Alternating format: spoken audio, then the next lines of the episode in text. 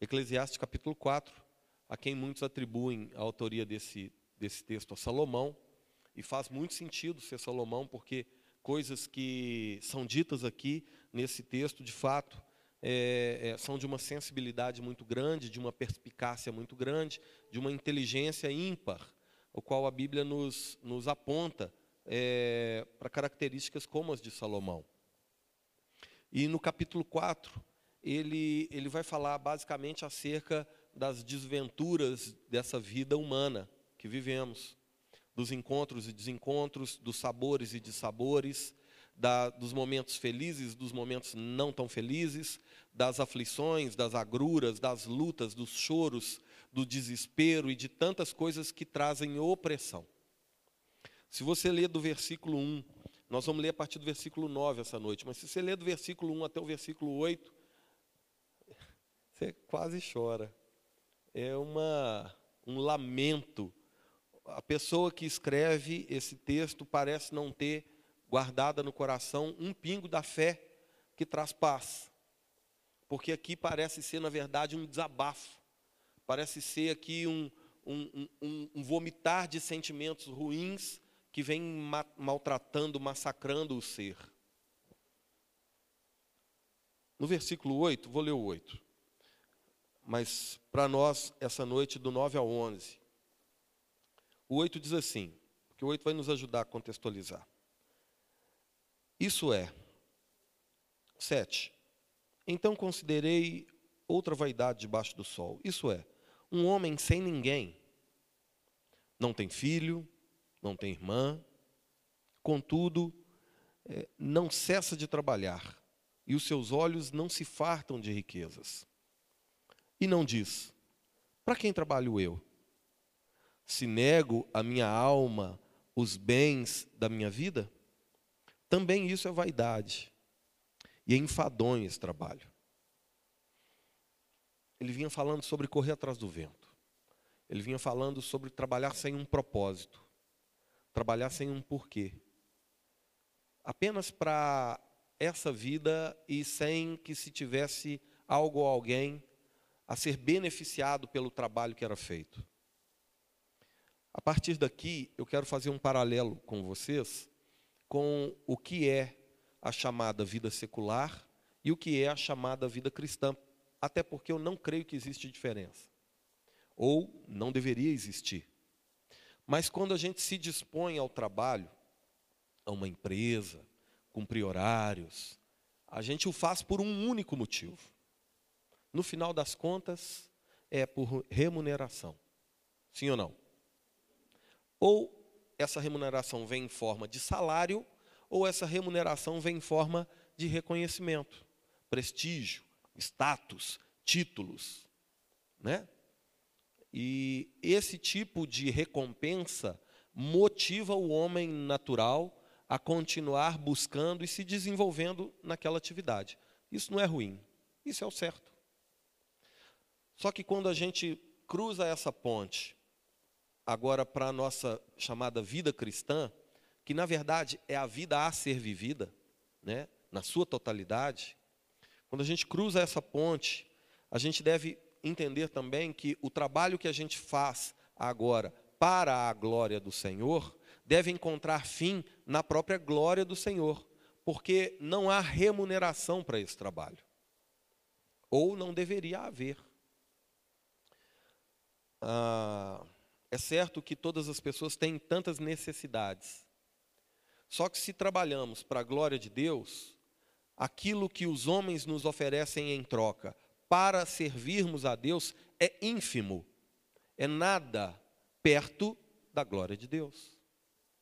Por isso, a nossa motivação não está numa remuneração no final do mês, seja ela monetária ou de reconhecimento mas está em fazer a vontade de Deus, porque essa deve ser a nossa comida, como é a comida de Jesus. Não foi isso que ele disse?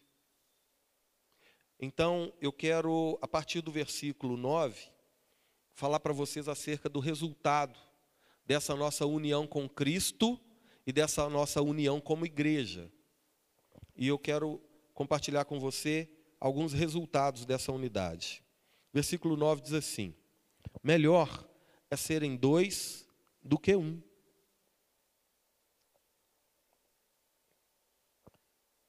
Porque tem melhor paga do seu trabalho. Porque se caírem, está com a Bíblia igual a minha? Está aí? Se caírem? Porque se caírem, um levanta o companheiro. Ai, porém, do que estiver só, pois caindo não haverá quem o levante. Também os dois, se dormirem juntos, eles se aquentarão, mas um só, como se aquentará?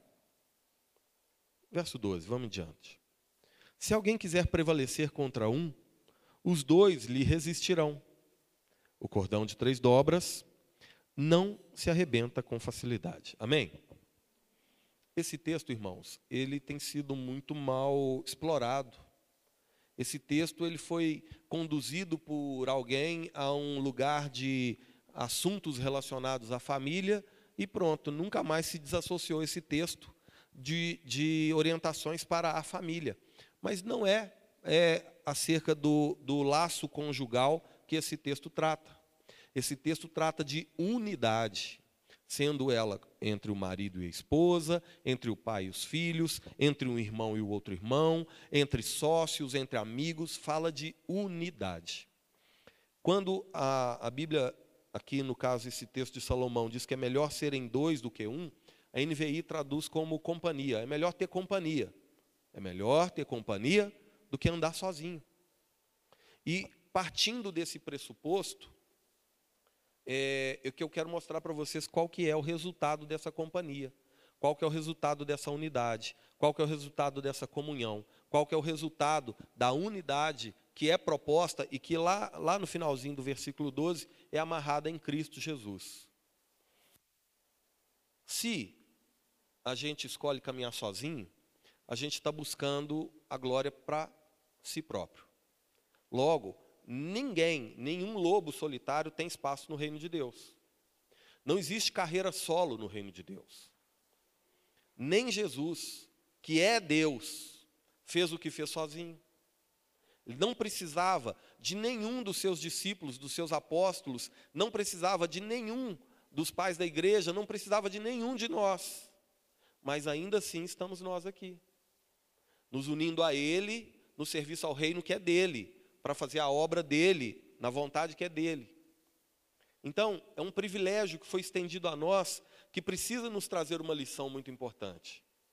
O reino de Deus não é para ser vivido sozinho, tampouco para ser realizado de forma solitária. Então, é o primeiro pressuposto que a gente já coloca e a primeira primeiro pilar que a gente precisa derrubar essa noite. Não existe eu, não existe meu no reino de Deus. Todo aquele que escolhe caminhar sozinho, ele escolhe se afastar da proposta de comunhão é, resultada pelo sacrifício da cruz. Jesus se entregou naquela cruz para nos fazer um. Logo, nós devemos viver como um. E é isso que esse texto está dizendo. Melhor é ter companhia do que estar sozinho. E ele começa dizendo: porque tem melhor paga do seu salário. Vocês passam a ter mais condição para se desenvolverem, para crescerem, para se fortalecerem.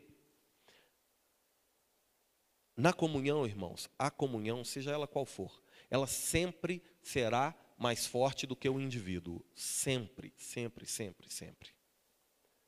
Duas pessoas serão sempre mais fortes do que uma. Três pessoas serão sempre mais fortes do que duas. Quatro pessoas serão sempre mais fortes do que três se caminharem no mesmo sentido e na mesma direção, com o mesmo propósito, como é o nosso contexto aqui, servindo por um propósito maior, se assim o for, a nossa unidade, e quanto mais pessoas nos tornarmos para a glória de Deus e na, no, com o mesmo objetivo no coração, mais forte nos tornaremos. Sem o risco de, assim, na, nessa caminhada, usurparmos a glória de Deus porque eu e o Gui a gente estava conversando sobre isso outro dia. O problema, o único problema da Torre de Babel foi essa, que os caras queriam a glória de Deus. Mas o que estava proposto para construir aquilo foi maravilhoso. se uniram, se juntaram e fizeram algo grandioso. O problema foi que a vaidade tomou o coração daqueles homens e Deus mandou parar a obra. Então, é melhor ter companhia do que estar sozinho, porque aquilo que eles podem fazer com o resultado da unidade deles é muito maior, tem melhor paga do salário. Uma pessoa sozinha, para dar conta de alimentar os pobres dessa cidade, é uma coisa. Cem pessoas para dar conta de alimentar os pobres dessa cidade já é outra coisa. Quem está me entendendo? É o primeiro resultado da unidade, da comunhão. A gente tem força para fazer muito mais. Amém? Segundo resultado, algumas versões está assim: se um cair, alguém tem NVI aí? Na NVI está se um cair. Mas nessa tradução que eu estou usando aqui, que é a revista atualizada, a Bíblia diz assim, e essa daqui é uma tradução, uma tradução mais equilibrada, mais tradicional um pouco, mais, mais próxima um pouquinho do, do texto original. A NVI ela é mais dinâmica na sua tradução, então tem algumas coisas que são mais interessantes, tem outras que perdem um pouquinho o propósito. Nessa versão aqui, no versículo 10 de Eclesiastes capítulo 4, está dizendo assim: Porque se caírem, é a segunda coisa que eu gostaria de, de, de falar a vocês. Se a vida que está sendo vivida é de fato uma vida em unidade?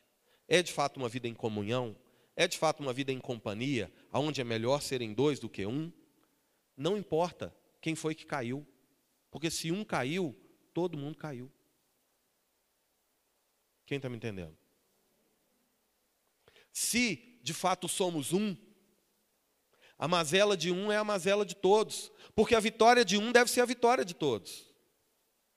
Então, para que de fato possamos viver a comunhão, para que de fato possamos viver a unidade, nós precisamos verdadeiramente nos importar uns com os outros e cuidar uns dos outros, porque se um cair, caiu todo mundo.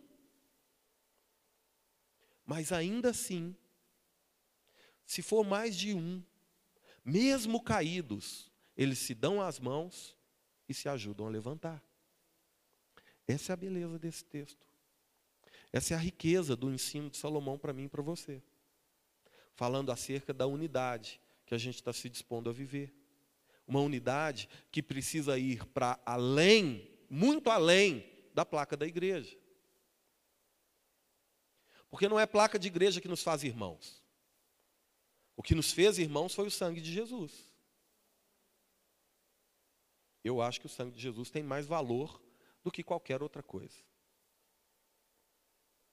Então, independente de ser alguém de Lagoinha, de ser alguém de qualquer outra igreja, está necessitado por, seja o que for, é responsabilidade minha e sua também. Também. Talvez numa intensidade um pouco menor do que deveríamos nos atender mutuamente, porque primeiro são os domésticos da fé, mas ainda assim tem que ser algo que nos move ainda assim tem que ser algo que nos impulsiona a estender o nosso braço fraterno. Somos irmãos. Porque se caírem, e a segunda coisa, se um caiu, caiu todo mundo. Se um venceu, venceu todo mundo. Nós estamos juntos. Sim ou não? Quem lembra da diferença entre pacote de batata frita e o purê de batata? É exatamente isso. Se não for para ser purê de batata, é melhor nem ser. Porque senão a gente se torna como aqueles a quem Jesus repudiou durante seu ministério nessa terra hipócritas. Hipócrita tem a ver com um artista grego, artista de teatro da Grécia Antiga, chamava Hipócritas, que eles ficavam encenando nas praças públicas. Inclusive, aquela máscara, que é o símbolo do teatro, ela tem, chama-se máscara de hipócritas. Vocês já viram como é que são? Como é que é o símbolo do teatro? É uma máscara sorrindo e uma máscara chorando, triste. Porque aqueles artistas, ao colocar as máscaras, Eles incorporavam o personagem e se dispunham a atuar conforme a máscara que estavam usando. Mesmo se a pessoa estivesse triste, com a máscara alegre, ela se mostrava alegre. Mesmo se a pessoa estivesse alegre, agora com a máscara triste, ela tinha que se mostrar entristecido. Então, a palavra hipócrita fala também de falsidade, de não revelar verdadeiramente o coração, de não se mostrar por inteiro para o outro. E se isso não acontece, não é possível construir unidade, porque ninguém consegue caminhar ao lado de quem não confia. Amém? E ninguém consegue confiar em ninguém que não conhece. Então a segunda coisa é que se um cair, cai todo mundo. A terceira coisa, e que é maravilhosa, um levanta o companheiro. Então, ainda na queda, é melhor serem dois do que um. Ainda no momento de derrota, é melhor você ter companhia do que estar sozinho. Porque se estiver sozinho, não volta dificilmente volta. Hoje em dia, do jeito que as coisas andam, às vezes está difícil de levantar de qualquer jeito, porque ao invés de estender a mão, as pessoas na verdade têm estendido o dedo, e a pessoa caiu, e o que mais se faz por sobre aquela pessoa que caiu é atirar mais condenação, é atirar mais acusação, é atirar mais peso. Mas aqueles que, que vivem na companhia uns dos outros, aqueles que vivem na comunhão, aqueles que querem se dispor a viver a unidade, estes são aqueles que, apesar da queda uns dos outros, nós estamos sempre ali para erguer a pessoa de volta e propor a ela um recomeço. E no nosso caso, não é apenas um slogan na nossa igreja, mas deve ser assim para todo aquele que tiver o coração desejoso por isso. Nós devemos nos posicionar como aqueles que se tornaram um lugar de novos começos. Isso não é um templo, isso é a nossa postura. Eu e você, como lugar de novos começos para muita gente. Amém? Ai, porém, daquele que tiver só, porque caindo não haverá quem o levante. Verso 11. Também se dois dormirem juntos. Esse é o versículo que cria a confusão desse texto. Acha que está falando de casal. Mas não, está falando sobre harmonia, está falando sobre unidade. Porque quando a Bíblia fala sobre frio, quando a Bíblia fala sobre noite, a Bíblia está falando sobre tempos difíceis. E é isso que esse verso está dizendo, sem dizer, porque se dormirem juntos, eles se aquentarão, mas só como se aquentará. Normalmente se dorme à noite, sim ou não? Quem dorme de dia está com problema aí. Normalmente se dorme à noite. E para a necessidade de se aquentar é porque está? Então está falando de noite e frio. Noite e frio na Bíblia sempre estão relacionadas a momentos difíceis. O que a Bíblia está nos dizendo é que nesses momentos difíceis, que invariavelmente passaremos por eles, porque esse texto fala sobre a tribulação da vida, as desventuras da vida humana as diversas necessidades ao longo da vida. Então, fatalmente, num momento ou outro, um de nós, todos nós, passaremos por noites frias e escuras. Ai daquele que não tiver alguém que seja um alento, que seja um socorro, que seja aquele que está propondo um aquecer de coração.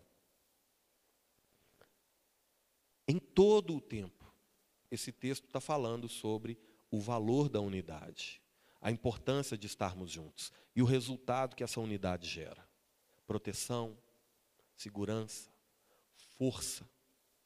Amém? Verso 12.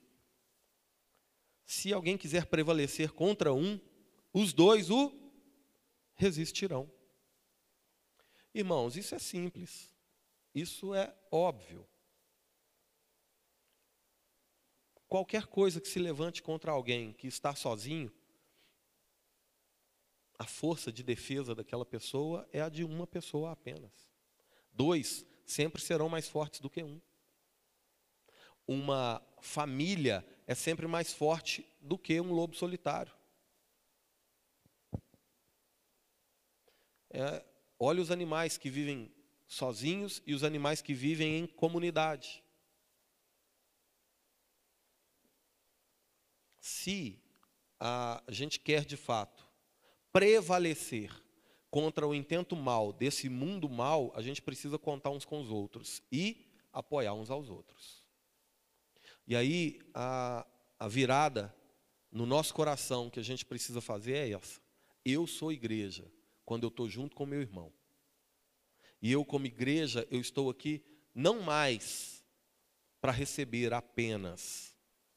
Eu estou aqui agora para dar. Estou aqui agora para dar. Dar apoio, dar segurança, dar proteção, dar carinho, dar cuidado, exortar, mas para oferecer. Por isso, o número de pessoas que serve sempre serão sempre será menor do que o número de pessoas que simplesmente se dispõem a participar. Para mim seria um, um regozijo absurdo que toda a igreja já tivesse envolvida em uma atividade ou outra e servindo, mas não é. Apesar de sistematicamente quem está caminhando comigo aqui há três anos já sabe. Acho que não tem um culto que a gente não bate nessa mesma tecla. Se disponha, se disponha, se disponha. Então, eu entendo que vocês são aqueles que já se dispuseram a ser esse, essa companhia que a Bíblia está propondo, ser esse, essa resposta de oração que a Bíblia está propondo. Amém? Para concluir, o texto diz que o cordão de três dobras não se arrebenta com facilidade. Aqui é uma inferência que a gente vai fazer, porque apesar de Salomão estar tá falando sobre as tribulações da vida, ele também está falando acerca das coisas que são eternas e das diferenças que existem entre meramente construir algo para essa vida ou se dispor a algo para a próxima vida. E em todo o tempo o texto está fazendo um paralelo entre duas pessoas. Melhor é serem dois, melhor é serem dois. Se um cair, o outro ajuda. Mas agora ele fala de três. Porque ninguém é igreja sozinho. É onde estiverem dois ou mais reunidos no meu nome, que ali eu estarei. Foi o que Jesus nos disse. Então, quando unimos a nossa força no ideal, no propósito, na força do Senhor, esse propósito ao qual a gente se dispõe se torna ainda mais forte e dificilmente vai ser quebrado, porque maior é o que está em nós do que o que está no mundo. Amém? Era isso que eu queria compartilhar com vocês acerca da palavra. Peço que essa palavra possa fortalecer vocês e, quem sabe, trazer você para o centro desse propósito do valor e da importância de se viver junto. Eu gostaria que verdadeiramente você é, cresce, que eu e eu creio que todos esses aqui e todos vocês e cada um de vocês estão aqui para servir uns aos outros e servir essa cidade, servindo assim ao Senhor, porque não é possível servir a Deus sem servir as pessoas. Não é possível. Não importa o que eu faça. Eu não consigo servir a Deus sem servir a pessoa que está do meu lado. E que assim o Senhor faça de nós, para a glória dele, em nome de Jesus. Amém.